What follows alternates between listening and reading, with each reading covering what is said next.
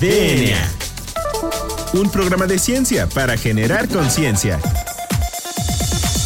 Con sus científicos favoritos, J.C. Gómez y Nadia Rivero. DNA. Hola, bienvenidos a una edición más de DNA, un programa de ciencia para generar conciencia. Yo soy el doctor Carlos Berjan y me acompaña la doctora Nadia Rivero. Nadia, ¿cómo estás? Hola Juan Carlos, muy bien, muy buenas tardes, muy buenas tardes a todo el auditorio que nos escucha. Pues estoy muy contenta porque el día de hoy tenemos a un súper, súper, súper invitado y no es nada más ni nada menos que... El doctor Abraham Sánchez Hernández, que nos va a hablar de un tema bastante interesante que es eh, cultivo de hongos comestibles. Ahorita platicamos un poquito de, con el tema, pero más o menos de qué versa, Nadia. Pues a manera de introducción les puedo comentar que, bueno, los hongos representan una fuente de alimentos con una calidad nutricional alta y con un sabor que a muchos paladares les encanta. A nivel global, el aumento en el consumo de hongos comestibles por personas se ha incrementado en un periodo de 15 años. Esto es entre el periodo de 1997 a 2012. Se aumentó de un kilo de hongos al año a 4 kilos de hongos al año. O sea, imagínate la cantidad. Cada vez eh, la gente consume más hongos comestibles y los hongos que se producen en el nivel mundial no son los mismos que en México. En México se consume una gran diversidad de hongos, sin embargo son principalmente cuatro especies las que se cultivan a nivel industrial. Y bueno, pues vamos a dejar que nuestro invitado nos hable un poquito más acerca del tema y profundice acerca de pues estos cuatro kilos de hongo que consumimos y las especies que consumimos principalmente. Ahora, algo interesante que hay que mencionar eh, son dos cosas. Una, que en, en, esta ocasión son hongos comestibles. Ah, claro. Ya tendremos otra plática con alguien invitado que nos va a, comentar de hongos eh, alucinógenos. ¿no? Estos son hongos comestibles. Y otra, eh, bueno, el doctor Abraham eh, cursó la licenciatura en biología en la tres veces H Facultad de Ciencias eh, de la UNAM, ¿no? Eh, posteriormente hizo la maestría y el doctorado en bioprocesos en la unidad interdisciplinaria de biotecnología del Instituto Politécnico y he dado numerosas clases de biotecnología de hongos y biotecnología en el cultivo de macromicetos comestibles en la misma Facultad de Ciencias, además de que tiene algunas eh, publicaciones en revistas internacionales y eh, se ha presentado en algunos congresos tanto nacionales como internacionales.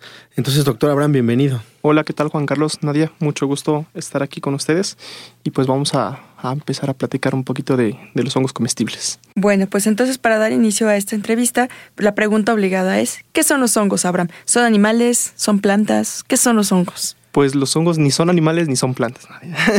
Entonces, eh, bueno, los hongos son organismos eucariontes, eh, como son también las plantas, como son los animales, los protistas y las algas, que tienen características celulares específicas. ¿ok? Entonces, eh, hasta aquí podemos decir que forman parte de un reino diferente, ¿no? Porque muchas veces pues, las personas dicen los hongos son plantas.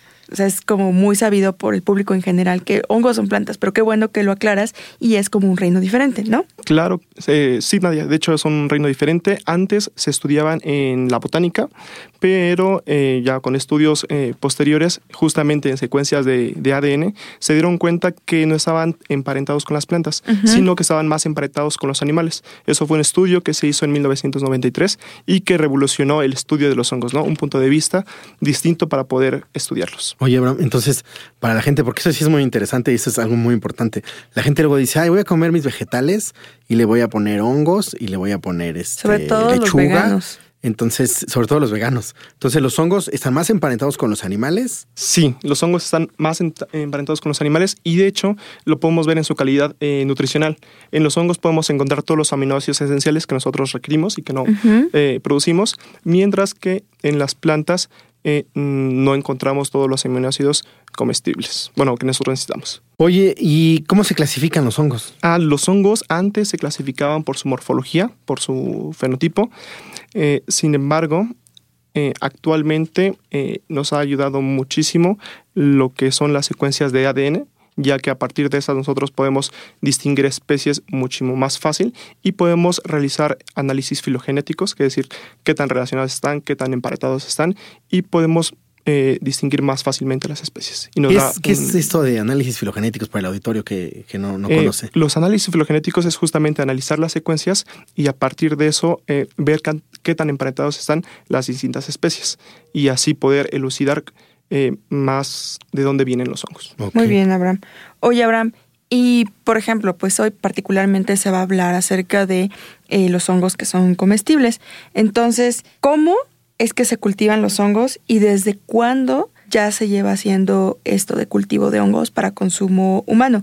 Porque bueno, por ahí hay diversos mitos urbanos y leyendas urbanas del cultivo de hongos, ¿no? Sí, de hecho el, el cultivo de hongos empieza desde el siglo VII, justamente en Asia con el cultivo de auricularia aurícula, que es justamente es un hongo gelatinoso eh, en forma de oreja, que los chinos consumen desde hace muchísimo tiempo y que es muy apreciado en la cultura asiática. Entonces, eh, desde ese hongo se cultiva a gran escala actualmente en, todo el mundo y eh, posteriormente se empezó a cultivar eh, un hongo que se llama flamulina, que es el enoki, y después se empezó a cultivar el shiitake. El shiitake se produce actualmente en México, es muy apreciado también y es muy consumido. En, y es muy caro. exactamente, el kilo oscila más o menos alrededor de los 300 pesos. Oye, Abraham, entonces, eh, regresando a lo de los mitos, sí es algo que, tenemos que preguntar porque es algo que la gente dice, esto de que, que, surgió a finales de los 90, me parece, de que se hacía, usaban pañales para cultivar hongos, ¿es cierto? De hecho, ese fue un estudio que realizaron en la UAM un grupo de investigación para ver si los hongos, en este caso del género Pleurotus, se pueden utilizar como bioremediación, justamente eh, perdón, el Pleurotus es la seta eh, comercial. Sí, el ah, género Pleurotus es, eh, son las setas comerciales que nosotros consumimos. este hongo, al tener la capacidad de degradar un sustrato como es la madera, necesita una gran diversidad de enzimas para poder degradar el sustrato. Entonces se dieron cuenta que este hongo podía degradar en gran parte lo que son los pañales. Obviamente crecieron este hongo en su fase vegetativa en pañales que estaban limpios, que estaban estériles y demás cosas, ¿no? Esto eh, obviamente no llegó a más, y de hecho la industria eh, de hongos eh, se vio bastante perjudicada porque le dieron mala fama al cultivo de los hongos. ¿no?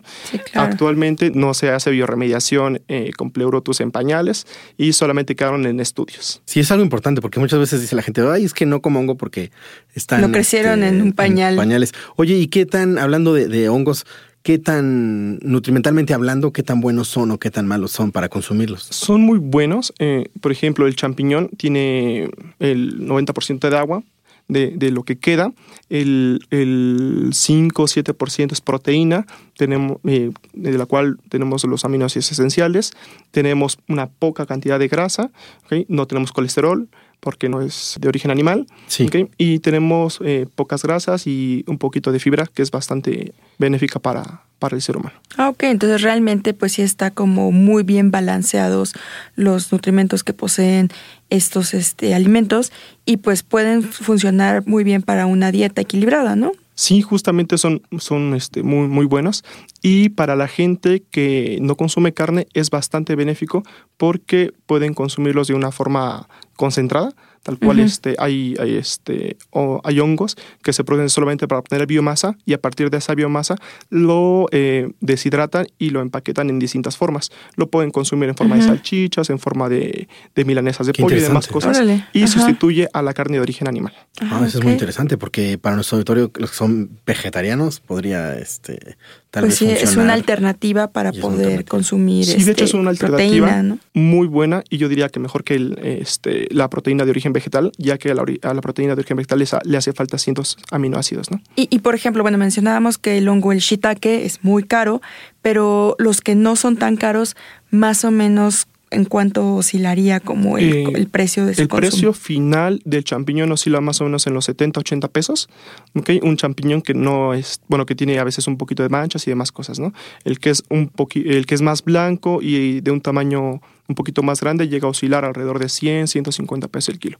Mientras las setas eh, oscila el precio alrededor de los 50, 80 pesos. Muy Entonces sí es más accesible el precio de... Es muy interesante. y eh, y bueno, hablando un poquito de producción de hongos, eh, ¿tú sabes cuál sería el, cuál es el país que más produce hongos a nivel mundial? Sí, el país que más produce hongos a nivel mundial es China. los chinos llegan, eh, llevan produciendo una, eh, bueno, un montón de tiempo hongos y justamente se posicionaron eh, con una producción bastante, bastante buena porque han implementado una gran tecnología y justamente tienen una cultura muy micófila. Es decir, ellos llevan consumiendo hongos desde muchísimo tiempo y cada vez eh, se está implementando más el consumo de hongos en ese país. Y bueno, y en México se sabe cómo es esta producción, es comparable con la que se realiza en China. Eh, la única que podría ser comparable sería el cultivo del champiñón y este versus China, ¿no? Eh, China eh, produce alrededor del 54% del, de la producción de champiñón a nivel global, mientras que México solamente produce el 1%, ¿no? Entonces, ¿el champiñón es el que más se produce a nivel mundial? No es el que más se produce, solamente es el con el que podríamos compararnos versus China. El que más se produce es el hongo del shiitake. ¿En serio? Ah, sí. No en América Latina ni en Europa, pero sí pues en, China. China. Ok, bueno, pues ¿qué te parece si dejamos hasta aquí ahorita la entrevista y continuamos en la siguiente sección hablando un poquito más de los procesos que se tienen que realizar para poder cultivar a los hongos comestibles y pues suplir toda esta gran cantidad de biomasa que se requiere no, y sobre para todo la situación de la industria de los hongos. hongos. Exacto. Porque por lo que nos comenta es, eh, pues hasta pareciera que es una industria bastante, bastante remunerable. Sí, exacto, eso llama mucho la atención.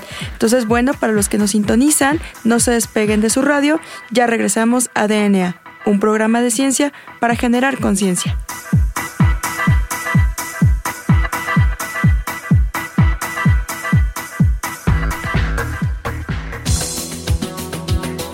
Volvemos en menos de lo que tus genes se traducen a proteínas.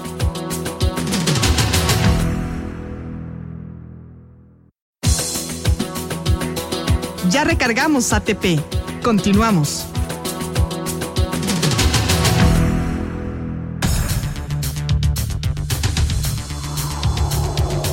Bueno, pues ya regresamos a DNA, un programa de ciencia para generar conciencia. Y bueno, pues les recordamos a nuestro auditorio que el día de hoy estamos entrevistando al doctor Abraham Sánchez Hernández, quien nos está hablando acerca de los hongos comestibles. Entonces, bueno, Abraham, en la sección pasada hablamos un poquito acerca de la producción de hongos en México y pues nos mencionabas que pues es una eh, pues digamos actividad realmente remunerable y que hay una gran variedad de hongos que se pueden cultivar, ¿no? Entonces, ¿nos podrías hablar un poquito más acerca de cuál es la situación de la industria de los hongos en nuestro país? Pues mira, Nadia, justamente en México producimos principalmente champiñón, producimos alrededor yo creo que unas 50 mil, 60 mil toneladas al año, oh. lo cual es, este bastante. Uh -huh. okay. Ah, nada más de champiñón. Nada más de champiñón, ¿no? Eh, eh, la producción anual de, de, hongos viene siendo de unas 80 mil toneladas este, de, de, hongos comestibles. Okay. Y este, es bastante. Eh, principalmente es el champiñón el que se produce, un 90% de toda la producción es champiñón, después nos quedamos con un poquito de pleurotus, de que son las setas, con alrededor de un 5-7%, después vienen otros hongos en muy, muy pequeña producción, como es el shiitake, como puede ser equitlacoche, y eh, el enoki, ¿no? que sería flamulina. Y principalmente para la industria del champiñón, eh, nosotros somos líderes, bueno, el país es líder en América Latina.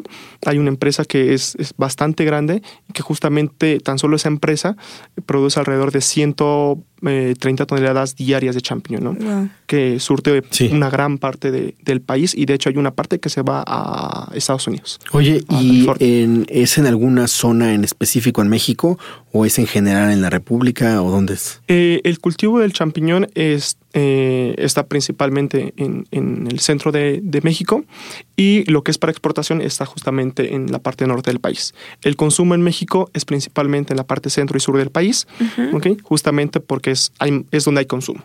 Mientras que en el norte no hay tanto consumo sí. de, de okay. champiñones porque hay cierta micofobia. Okay. Ah, sí, ¿y sí. eso a qué se debe tener con algún tipo de misetismo? Bueno, para el auditor el misetismo es una intoxicación por consumo de hongos que pues tienen compuestos que van a afectar la salud humana. Entonces, ¿Se sabe por qué? ¿Se ha reportado? ¿Se han hecho estudios? Se, se, asocia principalmente a que no hay una gran diversidad de hongos comestibles en la parte norte, uh -huh. ¿okay? y justamente allá lo que más comen es carne, ¿no? Claro. Que les sí. encanta, obviamente. Mientras que en la parte centro y sur sí tenemos una gran variedad de hongos que se recolectan en uh -huh. los bosques, que tienen sabores exquisitos, y aparte, obviamente, en la época que no es de lluvias, se produce una gran cantidad de hongos, setas y champiñones que obviamente satisfacen eh, las necesidades de, de la comunidad. Oye, entonces tú dirías que México es un país que normalmente consume eh, alta cantidad de, hongos? Sí, de, sí, México es, eh, consume en general eh, bastantes hongos. De hecho, México es el primer productor de hongos en América Latina. Sí. de hecho, está arriba de Brasil. Es el primer país en que produce champiñones y actualmente es el segundo que produce setas. Oye, platicando algo interesante, nos decías del cuitlacoche. ¿Qué, ¿Qué, nos puede decir? ¿Qué puede decir al auditorio? ¿Qué es o qué? Porque la gente lo consume y, es muy tradicional. Sí, sí fíjate que eh, dentro de, de, los hongos hay hongos que se alimentan de la materia orgánica en, en descomposición justamente. ¿Como tipo parásito? Y justamente Cuitlacoche es un parásito. Mm. Es un parásito de una planta, ¿ok? Que sería el maíz, ¿no? eh, hace, hace 15, 20 años el Cuitlacoche se colectaba de una manera esporádica, de una de una forma natural en los cultivos de maíz y por eso era, mm, no era alta su distribución y el precio tampoco era barato, ¿no? Era, no era, accesible. bastante caro, ¿no? Eh, sin embargo, en los últimos 15, 10 años ha habido una parte de, este, de tecnología bastante importante que justamente tiene que ver con, la, eh, con el cultivo de cuitlacoche. Ahorita ya se ha estudiado, se ha visto la interacción que tiene el cuitlacoche con la planta del maíz, se ha visto la forma adecuada de inoculación es decir, de poner justamente la fase vegetativa de este hongo en contacto con el maíz para que tenga una tasa de infección bastante alta y para que nos pueda producir una gran cantidad de soros. De hecho, no sé si ustedes se acuerdan cuando eran chiquitos eh, de que eh, los soros de Cuitlacoche eh, los veíamos bastante heterogéneos. Podíamos encontrar unos soros chiquitos, unos soros bastante grandes y muchas veces no todos los soros del elote tenían, este, estaban infectados, ¿no? Exacto. Ahorita, si ustedes ven un elote de, de Huitlacoche, tiene todos los soros eh, infectados, y justamente tienen eh, un tamaño muy homogéneo, es decir, todos son casi el mismo tamaño y justamente se produce en toda la época del año, en todo el año, de hecho. Ah, y el es por eso que los podemos encontrar en los centros comerciales en cualquier temporada y no solamente en lluvias. Exactamente, y a un mm. precio bastante accesible. Yo la otra vez compré eh, un cuarto de Huitlacoche en el súper, me costó creo que 15 pesos. No, pues muy barato. Sí, sí, muy interesante. Perdón, y aquí es muy interesante porque se puede ver ya más aplicada pues la ciencia, o sea, cuáles son los beneficios que nos puede otorgar la ciencia al aplicarla para el consumo de alimentos humanos. Claro, y, en ese contexto eh, me gustaría preguntarte, ¿qué, tipos de investigación eh, se hace en México? Eh, en biotecnología de hongos particularmente? Se hace principalmente mejoramiento genético, que es justamente la producción de híbridos a través de eh, de realizar cruzas de distintas cepas de hongos comestibles. ¿Okay? Eso lo podemos ver mucho en hongos como son las setas, como es el shiitake, y eh, el hongo del champiñón no lo podemos ver un mejoramiento genético tal cual en México porque se compra toda la semilla que se utiliza, las semillas con lo que se siembra en el sustrato adecuado para el champiñón, se trae de Estados Unidos. Mm. y justamente nosotros dependemos del, material inicial justamente para el cultivo del champiñón de Estados Unidos. Oye, y tengo una este, para, por ejemplo, dedicarse o si hay, este, no sé, alguien en el auditorio que tiene dinero y quiere, dice, oye, quiero hacer mi empresa. ¿Es difícil hacer una empresa para cultivar champiñones? Particularmente es difícil hacer eh, la producción del champiñón. Para cultivar champiñones, sí porque necesitamos eh, una infraestructura bastante grande, necesitamos este, máquinas para mezclar lo que es la paja, con la pollinaza, con el yeso, con agua y demás cosas, y esas máquinas son muy caras, ¿no? Si nosotros lo hacemos a pequeña escala, no es rentable. Entonces, una planta para que funcione bien y te empiece a dejar ganancias necesitas producir alrededor de 6 toneladas diarias de champiñón, lo cual es bastante, alto, ¿no? y la inversión es igual bastante alta, ¿no? Eh, tu tasa de, recuperación de la inversión se vuelve a largo plazo y, y este y habría que estudiarlo para ver si es rentable, ¿no? Pero como para consumo familiar, por ejemplo. Para consumo familiar yo te recomendaría el cultivo de setas. Mm. El cultivo de setas se ha, se ha, implementado desde hace unos 30 o 40 años y en los últimos 20 años se ha vuelto una fuente de trabajo justamente para eh, personas que tienen justamente un, pequeño negocio, una microempresa o un micronegocio, y justamente para también personas que han sido capacitadas mediante cursos que imparten las universidades o que también imparte este, las partes correspondientes del gobierno. Y justamente a comunidades que son eh, rurales y que justamente ellos lo ven como una alternativa para em, emplear este, mano de obra. ¿no? Oye, Abraham, y bueno, esta es una pregunta que igual se sale un poco fuera del contexto solamente de hongos consumibles, bueno, para alimento humano, pero solamente estos hongos se pueden cultivar o, por ejemplo, los alucinógenos también se pueden cultivar. Sí, bueno, hay una gran cantidad de hongos que se pueden cultivar. Sin embargo, los que nos cuestan más trabajo son los hongos que tienen relaciones con otros organismos. Por ejemplo, los que tienen relaciones con las plantas. Sin embargo, este, por ejemplo, ya hemos visto que el cuitlacuche se puede cultivar. Eh, es un hongo que es parásito del maíz, pero hay otros hongos que tienen asociaciones también con las plantas que son hongos micorrizógenos. Que eh, el problema con estos es que sí cuesta un poco más de trabajo realizar el cultivo y no es intensivo, es más que nada extensivo, ¿no? Y viene muy acompañado de la silvicultura. Cada vez que están sembrando árboles, inoculan justamente las raíces con estos hongos y después de 10, 15, 20 años llegan a obtener justamente hongos micorrizógenos. Oye, ¿y tú dirías que eh, hay suficiente, esto que le llaman infraestructura intangible, que es el, personal especializado, doctores, eh, ingenieros, en el país hay suficientes para eh, la producción de, de hongos? Este, sí, sin embargo, la producción de hongos, en específico de champiñón, ha ido creciendo de una forma muy rápida. Desde los años 80 ha crecido más o menos a 10, 15, 20% cada año, ¿no? Entonces cada vez producimos más champiñón y obviamente cada vez necesitamos más gente capacitada para la producción de hongos. Bueno, pues eh, pasamos ya a la parte final de nuestro programa, en donde eh, nosotros lo que pedimos es eh, que nos den alguna recomendación de un libro, una aplicación y que nos den aparte su, su canción favorita, si es que tienen alguna. Entonces, no sé cuál sería, si tienes alguna recomendación o alguna, algún libro o alguna canción que nos quieras compartir. Sí, bueno, primero, eh, si, la, si el público se, eh, se, ve interesado justamente en el cultivo de los hongos comestibles, hay ciertos libros. Por ejemplo, hay un, un, manual que es para el cultivo de las setas, que es el manual práctico del cultivo de setas del grupo del doctor Gerardo Mata en Linecol. Es un libro bastante práctico que nos puede ayudar a aprender a cultivar setas en casa, ¿no? Eh, en cuanto a la otra parte, eh, una canción, ahorita ando medio romántico, es una canción de un compositor francés que se llama Les Chemins de l'amour, es del compositor eh, Francis Poulenc, eh, es este, francés, muy muy bonita y ahorita este, justamente ando pensando en esa, ¿no?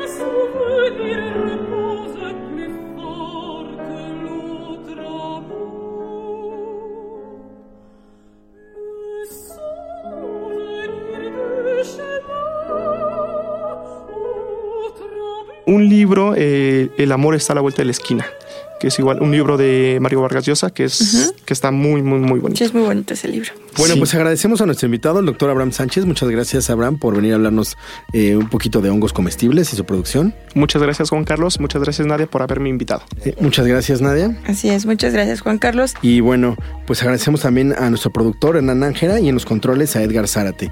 Y no olviden sintonizar DNA, un programa de ciencia para generar conciencia.